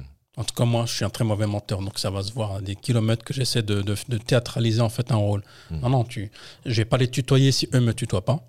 Mais à part ça, euh, j'ai autant de respect à un gamin de 6 ans qu'au président de la République. Mm. C'est aussi ce qui m'a posé des problèmes avec ma hiérarchie euh, dans les boulots que j'ai fait. C'est aussi pour ça que finalement je suis entrepreneur. Comment ça? C'est que euh, je, je parlais avec autant de simplicité et de respect à n'importe qui, même si c'est le, le- le maire de la ville ou le député de la région. Mais si jamais euh, il a, il s'engueule avec sa femme et qu'il vient euh, essuyer sa colère sur moi, je le remets en place direct devant tout le monde. Mm. Et ça, ça m'a souvent posé problème. Ouais, ouais c'est un peu souvent comme ça. ouais. Donc, on développe notre business. Là, ça va. Et euh, 2017, 2018, t'en es où? Euh, Tu te restructures? Alors, euh, j'ai eu de très très mauvaises expériences avec des financiers. En fait, j'ai croisé euh, plusieurs financiers de plusieurs structures différentes, des traders de, Wall de la, la City à Londres, euh, des, euh, un, un groupement d'investisseurs internationaux. Enfin, à chaque fois, j'avais vraiment du lourd. tu vois. donc, donc là, une, là, t- on va dire, tu as un de tes retours de voyage, tu as ta petite structure et tu décides de, grandir ta, de faire agrandir ta structure. Alors, il faut, faut revenir en fait rembobiner euh, jusqu'à LVMH. Donc, LVMH me propose, euh, de m'acheter, je dis non. Mais je négocie pour être fournisseur officiel. Ok. Je dis voilà, j'ai remarqué que vous aviez une matériothèque, donc une euh, bibliothèque de matériaux, qui avait du bois rare, qui avait des cuirs rares, qui avait plein de, de matériaux euh, qui servent en fait à vos directeurs artistiques pour faire des vêtements, faire des sacs, mais aussi pour faire la décoration de vos boutiques, pour faire vos bureaux, tout ça. Mais j'ai remarqué qu'il n'y avait pas de textile dedans. Et moi, euh, je vais bien être le, fournisseur officiel de votre matériothèque en textile. Parce qu'il il vous manque en fait ce- cette matière première. Alors qu'on a du textile partout, c'est pas logique. Ils m'ont dit, effectivement, on a cherché partout, on n'a rien trouvé. Et vous pourrez très bien euh, jouer ce rôle à une condition. Si vous refusez notre offre, alors vous devez créer une entreprise. Parce que nous, on ne bosse pas avec les associations. Il faut un numéro SIRET euh, contre qui on puisse se retourner juridiquement si jamais vous déconnez. J'ai dit OK. Donc, je leur ai demandé un papier, une attestation, euh, comme quoi je suis fournisseur officiel avec l'entête, LVMH et tout. Ce papier, ça a été magique. Ça m'a ramené des investisseurs de, de ouf. Mais vraiment de partout, tu vois. Et euh, Comment ça s'est su? c'est moi qui suis parti les chercher. Les investisseurs. C'est moi qui cherchais en fait des financeurs, des gens candidats pour euh, créer la société avec moi et être actionnaire. Et je suis tombé vraiment sur tout et n'importe quoi. Mais vraiment, et, j'ai compris que, déjà j'étais un gros gogol en termes de, de don de confiance, que je donnais confiance à n'importe qui, à tout le monde, euh, que je tombais trop dans les panneaux en fait. Et ça m'a fait perdre un temps ouf et ça m'a fait perdre aussi de l'argent. Parce qu'il y en a qui m'ont demandé de faire un business plan et pour ça de payer un expert en marketing, de payer une agence de communication, de payer une agence de finance pour calculer finalement le taux de rentabilité, euh, la marge euh, à 3 ans, 5 ans, 7 ans, enfin tout ça, c'est des experts qui doivent payer. Et, euh, et moi, avec le RSA, ben, j'allais m'endetter encore plus auprès de mes amis pour aller payer ces expertises. Au final, j'ai un business plan bien balèze. Et, à chaque fois, en fait, ils voulaient me gratter, gratter à chaque fois des parts, gratter, gratter. Ils voulaient créer une société en me laissant que 10% propriétaire de ma boîte. dès la création. Je dis, attendez, c'est moi qui euh, vais sourcer l'introuvable dans des pays où personne ne va. C'est moi qui vais identifier les clients et qui vais faire le, euh, commercial. C'est moi qui suis en amont et en aval et, dans, et entre les deux. Vous, vous avez juste misé des sous et vous me laissez faire. Et finalement, c'est moi qui ai 10%. Je suis pas bon en maths, hein, mais euh, là, il y a un truc qui ne va pas dans, dans, dans l'équation. Et donc, à chaque fois, ça me faisait perdre du temps, ça me faisait perdre de l'argent et ça me faisait perdre ma patience. Donc, à un moment donné, j'ai trouvé un gars que j'avais rencontré. Euh, euh, enfin, là, il était jeune et tout. Et euh, il, m'a été utile parce que les banques, en fait, quand elles voyaient le document VMH, déjà, elles, me prenaient au sérieux. Le discours changeait complètement. Par contre, il y en a qui me disaient quand même, vous montez un projet de commerce international avec 35 pays pour bosser avec des industries du luxe qui vous permettront pas l'erreur et vous êtes tout seul et vous n'avez même pas fait école de commerce ni école de mode. Comment vous voulez faire? Bah, T'expliques, t'expliques, t'expliques. Au bout d'un moment, tu dis en fait, il faut arrêter d'expliquer, il faut prendre un mec. Quand ça, on sera deux. Donc j'en ai pris un, on était deux, on a créé la boîte. Après, une fois qu'on a fini les parties, et, et, la boîte maintenant fonctionne très bien. C'est une question légitime quand même. On peut se la poser. Exactement. Mmh, mmh. Au bout d'un moment, il faut arrêter de faire son caliméro, dire que c'est à cause de ma couleur de peau. oui, ça reste légitime. Euh, si moi j'avais de l'argent et qu'un jeune me disait, voilà, euh, j'ai sourcé des tissus au fin fond de l'Amazonie et je vais les vendre euh, aux plus grandes industries du luxe au monde, je vais dire apporte-moi un peu plus d'informations. Parce que là, ça suffit pas pour que je mise mon argent sur toi. Que je mise, exactement. Donc là, tu mises, la, boutique, elle se met, la boutique, ta boîte, elle se met à tourner. Ouais. À ce moment-là, euh, tu as ton partenaire, vous êtes d'accord sur vos missions, et là, tu commences à démarcher vers le luxe.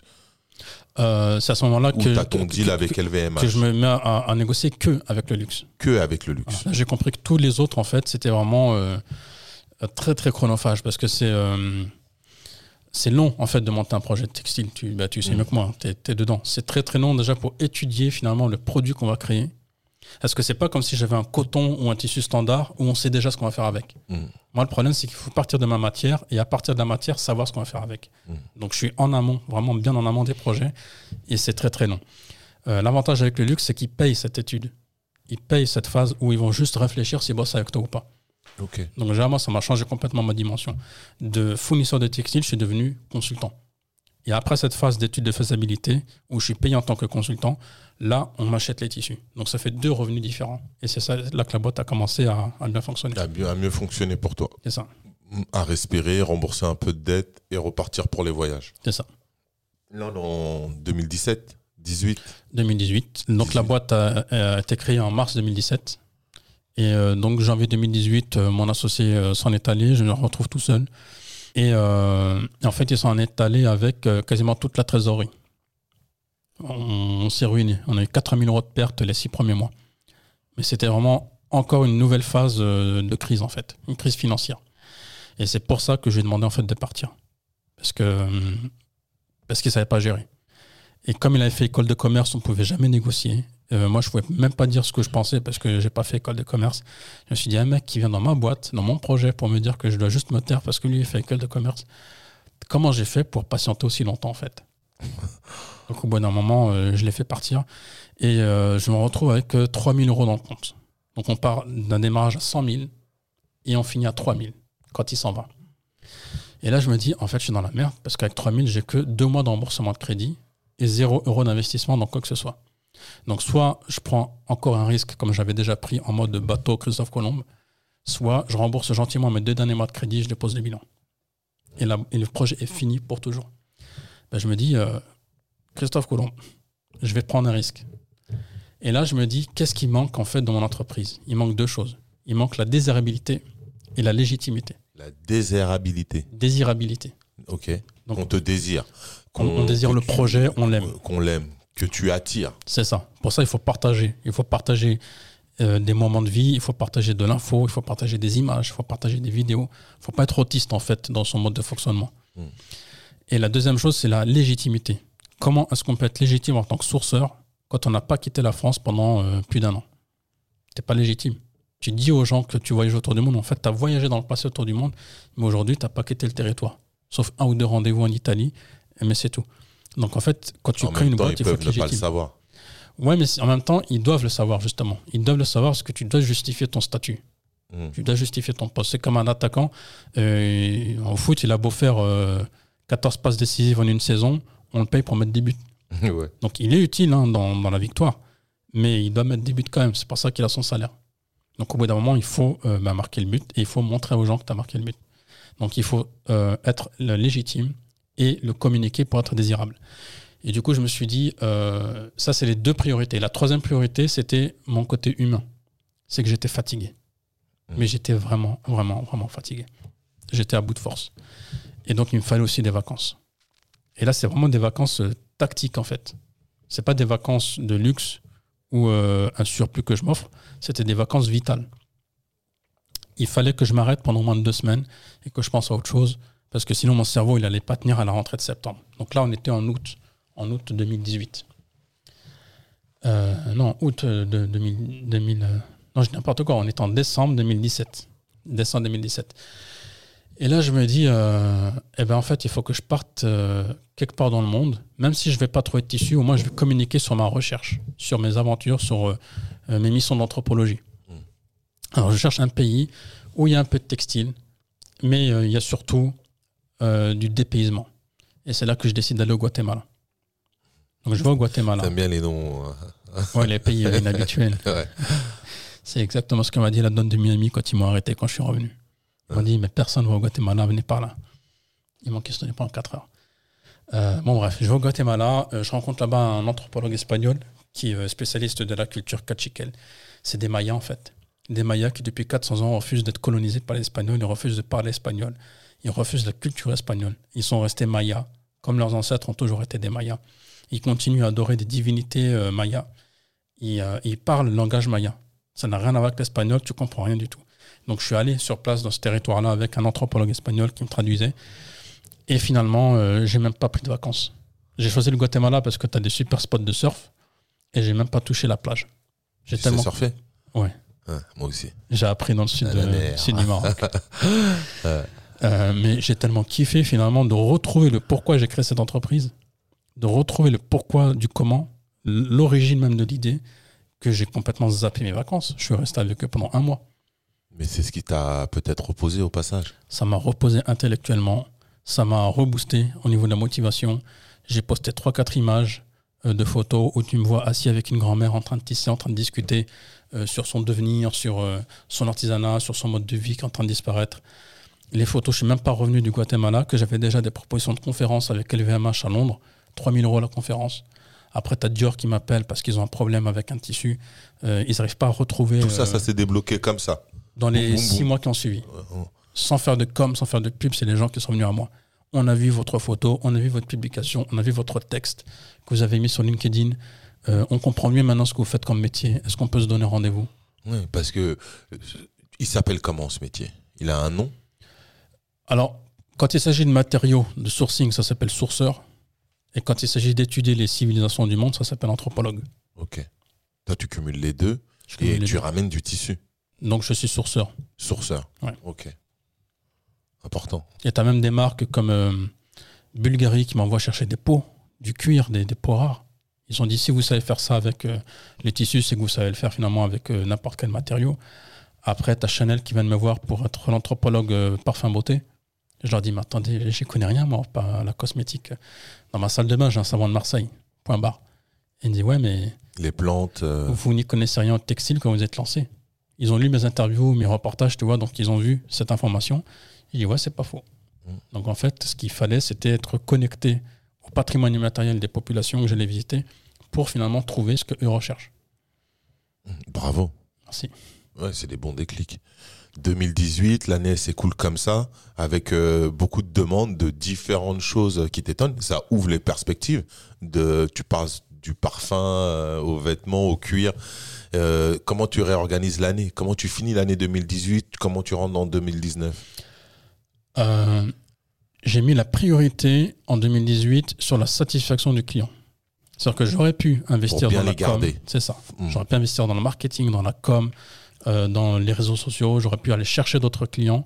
Je me suis dit non. Aujourd'hui, j'ai quatre clients majeurs qui font tous partie du top 10 du luxe. Ma mission en 2018 et en 2019, c'est de faire du bon boulot. Mm. Donc, je suis resté avec eux pour euh, travailler euh, à fond. N'importe quel sujet, n'importe quel pays dans lequel ils m'envoyaient, je venais trois jours avant l'équipe et je repartais trois jours après leur équipe dans le pays dans le pays. Euh, pour vraiment prendre le temps d'étudier, d'observer euh, et d'aller chercher l'information euh, fructifère, l'information importante, exploitable. Et, tant que j'étais pas satisfait de mon travail, je me disais, je dois encore continuer à bosser dur. Et tant mieux, parce que maintenant que la crise commence à nous frapper, ces mêmes clients sont solidaires avec moi. Alors que si j'étais trop gourmand pour aller chercher d'autres clients, alors que moi tout seul, je ne peux, peux pas être au four et au moulin, j'aurais finalement créé de l'insatisfaction auprès de tout le monde Mhm. et les gens m'auraient lâché. T'aurais lâché. 2019. Donc, satisfait les clients ou pas? Satisfait, ouais. Ils ont l'air vu qu'ils proposent un renouvellement. Hmm. Qu'est-ce que ton métier te rapporte euh, Qu'est-ce qui t'apporte? Qu'est-ce que tu transmets? Quelle est la transmission de ce métier? Ce que tu fais aujourd'hui, euh, qu'est-ce que tu veux laisser? Ou qu'est-ce que tu veux transmettre à, à l'humain, aux jeunes Il y a- y, y des choses que je veux laisser auprès de mes fournisseurs en leur disant soyez fiers de votre patrimoine immatériel. En fait, je remarque en fait quand j'arrive auprès d'un village producteur, c'est un peu la fête. C'est un peu la fête, euh, ils sortent les instruments de musique, ils sont contents. Et je remarque en fait qu'ils s'habillent avec des vêtements occidentaux. Ils vont te sortir au fond d'un placard, un- d'un placard une veste des années 70 complètement moche. Euh, ils vont mettre ça par-dessus leurs vêtements de cérémonie. Et tu leur dis, mais pourquoi tu as mis cette veste euh, quand je suis arrivé? Parce que c'est une veste de blanc. Et donc c'est puissant, c'est important et tout. Et c'est pour euh, célébrer ta venue. J'ai ah bah, c'est très gentil, je suis touché, mais moi je, suis ému par ton vêtement qui est en dessous, tu vois. Il a été fait à la main avec des teintures locales, tu as des perles précieuses, tu as des fils d'or, tu un truc de dingue. Et tu caches ça avec une veste euh, qu'il a, dirait, il a trouvé sur le marché de trappe. Et non, pour lui, c'est un truc qui vient du pays des Blancs, donc forcément, c'est puissant. Et après, moi, j'ai essayé de leur expliquer que c'est pas aussi simple que ça, que même les Blancs trouvent des choses belles chez eux et que eux-mêmes devraient être fiers finalement de leur patrimoine, tout comme euh, n'importe qui est fier de sa culture et fier de son patrimoine, même si ça n'empêche pas d'aimer ce qui se passe ailleurs dans le monde. Donc je me suis dit, en fait, il faut arrêter de leur faire la morale ou de leur expliquer par A plus B, il faut leur montrer des contre-exemples. Et euh, la première fois que je l'ai fait, c'est quand euh, une de mes clientes, Fabienne Delvigne, qui fait les chapeaux des reines de Suède, de Luxembourg et de Belgique, a utilisé un des tissus de bananier que je fais faire aux Philippines. Et là, une fois qu'elle a fini la création et qu'on a vu le chapeau porté par la reine euh, Maxima de Suède, euh, j'ai envoyé la photo aux Philippins. J'ai dit, regardez, les reines des Blanches, elles portent vos tissus sur leur tête. La tête, c'est un symbole de noblesse, tu vois. Donc vous-même, vous pouvez être fiers de votre patrimoine immatériel parce que chez nous, tout le monde le kiffe. Et là, ils ont compris en fait qu'ils n'avaient pas besoin d'avoir honte. Il n'y avait pas à avoir honte, il n'y a pas à rougir en fait de leur tradition où tout est fait à la main. Dans tous les pays, ça, cette même mentalité? Non, il y a des pays qui Qui sont, sont assez déjà fiers euh, directement fiers d'eux, C'est ça. où tu n'as pas besoin de leur expliquer. Donc ta transmission, c'est de dire à tous ces gens avec qui tu peux travailler qu'ils ont un savoir-faire, qu'il est beau, qu'ils doivent être fiers de l'avoir euh, gardé en héritage, de l'avoir transmis entre eux. Euh, donc ok, c'est international. C'est ça. Et, et ça, c'est que la première couche, en fait. Il y, a- il y a plusieurs couches dans, dans mes projets. Mm. Ça, c'est la couche la plus externe, parce que euh, on touche directement le métier. Mais derrière un travail d'artisan, de, travailleur de, de ses mains, on a une personne qui va sauvegarder son dialecte, parce qu'il va rester dans son village. Donc, il va sauvegarder son dialecte. Euh, il va sauvegarder ses danses, ses rituels, ses médecines, euh, ses, us- ses us et ses coutumes. Donc, tout le patrimoine immatériel. Et, et c'est là que finalement le projet englobe toute forme de patrimoine immatériel. Encore une fois, le textile n'est qu'un prétexte pour créer l'emploi. Et derrière cet emploi, il y a euh, la sauvegarde des patrimoines immatériels. Il y a un anthropologue que j'écoute beaucoup en fait dans ces questions de sauvegarde des patrimoines immatériels, c'est euh, Amadou Ampateba. Ok. Euh, parce que lui, déjà, depuis les années 70, il avait déjà repéré cette amnésie culturelle. Il avait déjà repéré le fait que le Wolof, le Bambara commençaient à disparaître au profit du français ou de l'arabe, que dans certaines institutions, il ne fallait pas parler certaines langues dialectales, il fallait parler des langues un peu plus coloniales, euh, que dans la façon de s'habiller, il fallait euh, suivre un petit peu les, les- les coutumes imposées par les colons.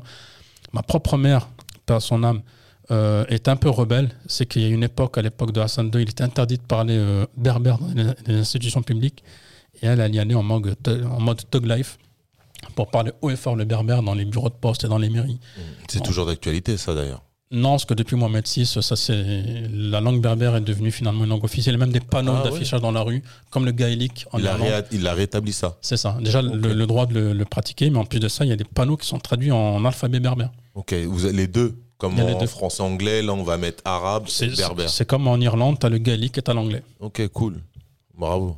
Donc c'est finalement une bonne nouvelle. Ouais, Comme quoi, on a, on a raison de résister. Il faut pas se laisser faire.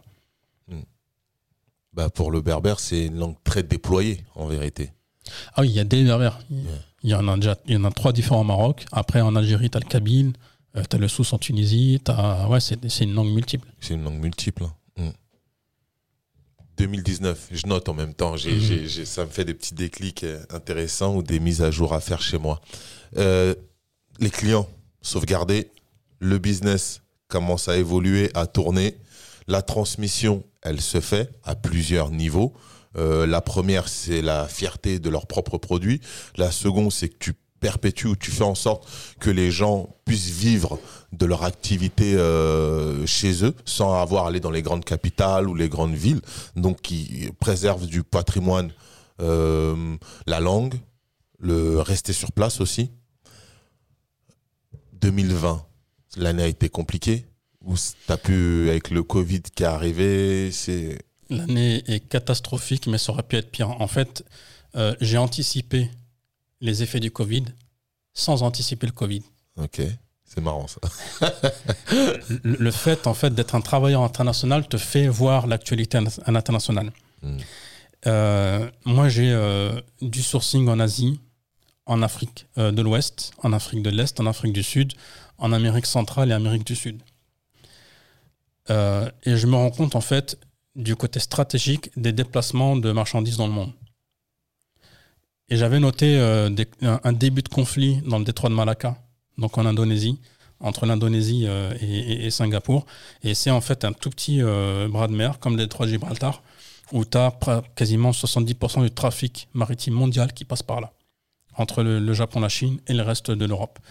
Après, j'ai noté aussi des conflits dans le détroit d'Ormuz, entre l'Iran et les Émirats, la péninsule arabique, qui commence à chauffer euh, sévère en ce moment. Et c'est par là que tu as tous les pétroliers qui passent. Tu coupes l'accès de ce détroit, c'est le monde entier qui ne peut plus circuler en voiture. Donc c'est une forme de crise qui aurait pu s'installer. Je me suis dit, en ce moment, c'est en train de chauffer à ce niveau-là. C'est en train de chauffer dans la mer de Chine, entre la Corée, la Chine et le- Japon, et les Philippines. C'est en train de chauffer dans le monde. États-Unis aussi. Euh, ouais, mais eux, c'est tout le temps. Ouais. Eux, ils font chier le monde tout le temps. chier le monde Voilà. tout le temps. C'est une constante. C'est une constante. Euh, mais il faut la prendre en compte quand même. Elle est importante. ouais. Euh, tu vois euh, des rébellions de C'est peuple, des, rébellions de peuple en, au Liban, au Chili, les Gilets jaunes en France, Taïwan, Hong Kong, et tu te rends compte en fait que le monde est en train de chauffer. Donc je me dis, en fait, il faut peut-être pas que je mise tout mon modèle économique sur l'import-export de matières premières, mais que je commence peut-être à être un peu plus souvent consultant. Parce que si demain il y a un problème euh, à ce niveau-là, je perds tout mon business. Donc il me faut quand même une. C'est comme si c'était un jeu de cartes et tu, tu prends une- un autre genre de carte en fait. De, stratégiquement, tu changes un Au peu de. cas où tu ne peux plus voyager, au ça. cas où tu es coincé, que tu ne peux plus apporter de matières premières, Voilà.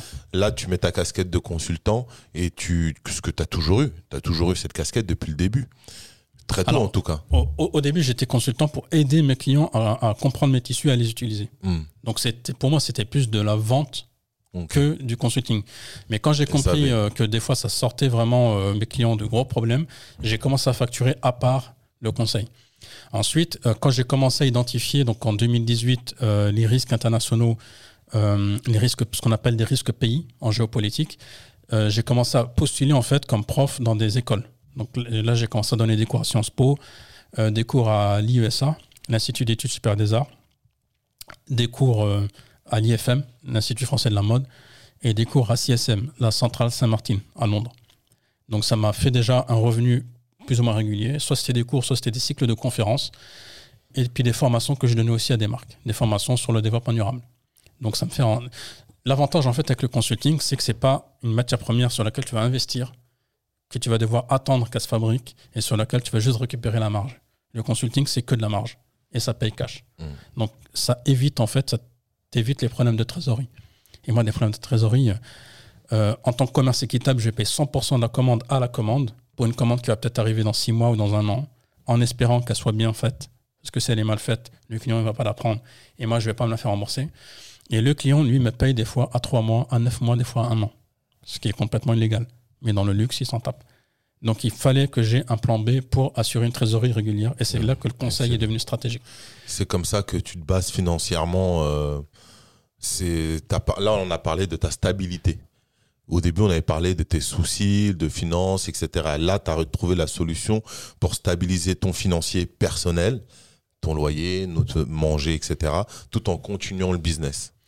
Oui et non. Euh, oui et non, parce que j'ai compris que, que j'étais encore sous un nouveau plafond de verre. Le premier plafond de verre, c'était l'association. La forme associative m'empêchait de progresser. Le deuxième plafond de verre, c'était qu'une journée dure 24 heures et que j'étais tout seul. Et que je commençais à avoir des clients trop lourds pour en fait euh, réussir à vraiment décoller. Donc l'argent que j'aurais pu prendre pour mon salaire, j'ai décidé de le mettre dans euh, deux assistantes. Donc une assistante de direction pour m'aider dans toute la partie euh, administrative, gestion, logistique, facturation, devis, euh, etc. Et une veilleuse matière. Quelqu'un qui ne fait que chercher des nouveaux matériaux dans le monde, des nouveaux savoir-faire, des, nouvelles, euh, des nouveaux artisanats. Comme ça, moi, je pourrais ensuite euh, plus efficacement aller les chercher sur le terrain. Veilleuse matière. Donc, euh, j'ai préféré investir cet argent qui aurait dû être mon salaire dans euh, deux assistantes pour décoller et casser ce fameux plafond de verre. Ça a fonctionné? Ça a fonctionné jusqu'au Covid. Jusqu'au Covid, ouais, récemment. Là. Ouais. Ok. Qu'est-ce que tu transmettrais aux gens? On, on aime bien dire qu'est-ce qu'on transmettrait aux jeunes, mais moi je pense que tu as un métier qui touche euh, toute tranche d'âge. Donc je te dirais, euh, quel est le conseil que tu transmettrais aux gens par rapport à ton corps de métier, à ton cœur de métier? Corps de métier. je, je leur transmettrai en fait l'envie de casser cette corde qui les attache à, à, à- à leur bâton. Euh, en psychologie, il y a un phénomène qu'on appelle euh, l'impuissance acquise. Imagine un poulain que tu attaches en fait à une branche d'arbre. Mhm. Il, il est trop jeune en fait pour se libérer de cette branche d'arbre. Mais quand il grandit et qu'il fait 400 kilos de muscles, il lui suffit d'un coup de tête pour arracher cette branche d'arbre. Sauf que dans sa tête, ça restera impossible. Et ça, ça s'appelle le phénomène d'impuissance acquise. C'est un phénomène euh, que les psychologues, les psychiatres ont identifié. Et moi, j'ai souvent été victime de ce phénomène et beaucoup de jeunes euh, de cité ou pas, et, et souvent les femmes, sont victimes de ce syndrome d'impuissance acquise. Se dire c'est trop dur pour moi, j'arriverai jamais, euh, c'est trop de succès, c'est trop de réussite, euh, j'arriverai pas. Et, je repense en fait à la première fois, j'avais 15 ans, où j'ai vu un de mes potes entraîner des enfants au foot. Je dis ouais, mais lui, il est fort au foot. Moi, j'arriverai jamais à entraîner. Et ben, 4 ans plus tard, euh, non, 6 ans plus tard, j'avais 21 ans, je suis devenu le plus jeune entraîneur de France au niveau ligue. J'avais les 18 ans de Versailles. Donc, qu'est-ce qui s'est passé en l'espace de quelques années? Et pourquoi est-ce qu'au départ, je ne me suis pas autorisé à même essayer? Pourquoi est-ce qu'il a fait que des potes me prennent par la main pour me dire, vas-y, viens, viens nous donner un coup de main, on n'est pas assez d'entraîneurs. Mmh. Tu vois? Et plus tard, à chaque fois qu'il se passait un truc, pareil pour mes études. J'ai arrêté l'école au bac, que j'ai eu grâce à mes notes de sport, parce que j'étais dans un lycée sportif. Euh, J'aurais jamais cru aimer l'histoire. J'ai eu 4 sur 20 en, en bac histoire. J'ai j'ai pas travaillé en fait.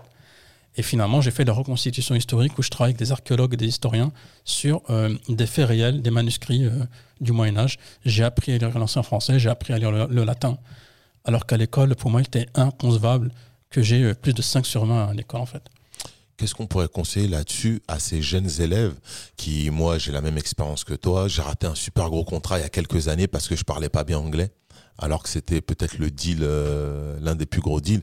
Qu'est-ce qu'on peut dire à un jeune ado de 15, 16, 17 ans qui veut pas étudier euh, en anglais parce que quand il parle anglais, c'est le bouffon de la classe Et euh, qu'est-ce qu'on peut dire pour dire que non, au contraire au contraire, t'es euh, t'es le futur, quoi. Si tu sais parler anglais demain, bah, tu te débrouilleras mieux dans le monde. Faut lui dire de ne pas avoir peur de tomber. Encore une fois, l'image de ce bébé qui apprend à marcher en apprenant d'abord à tomber.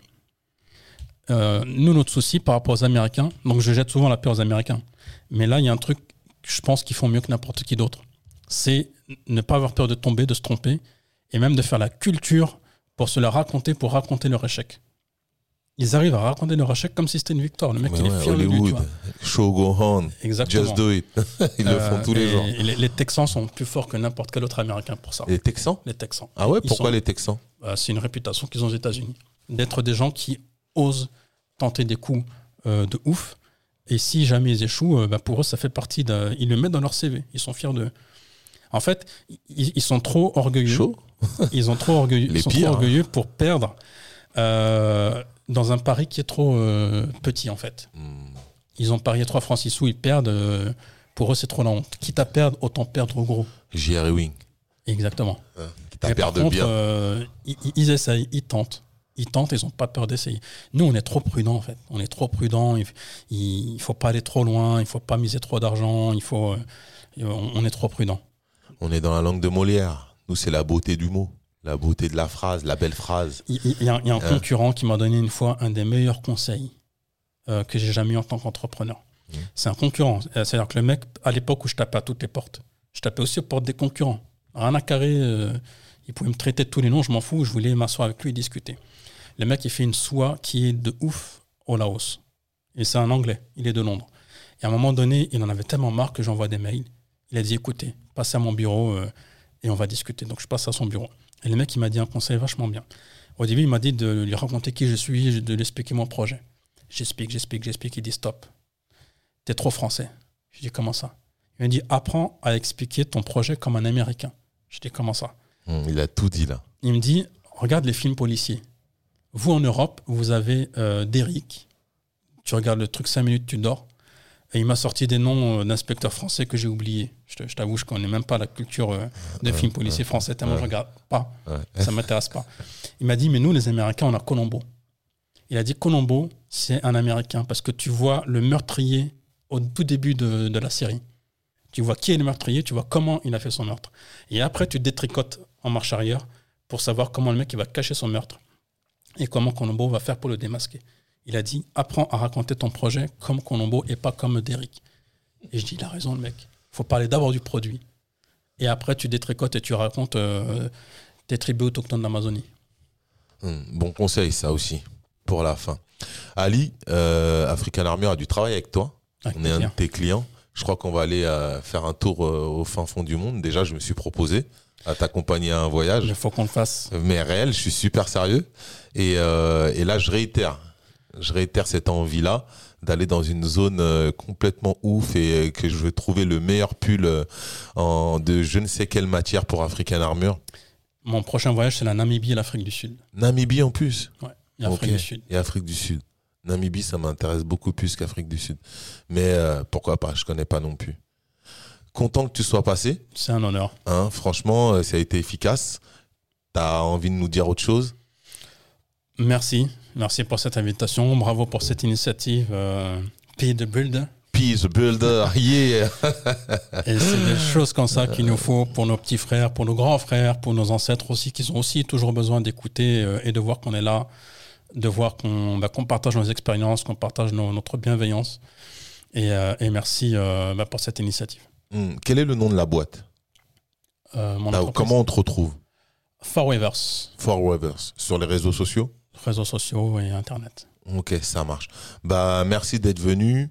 Je vous dis euh, au revoir et à très bientôt. Au revoir. See you soon.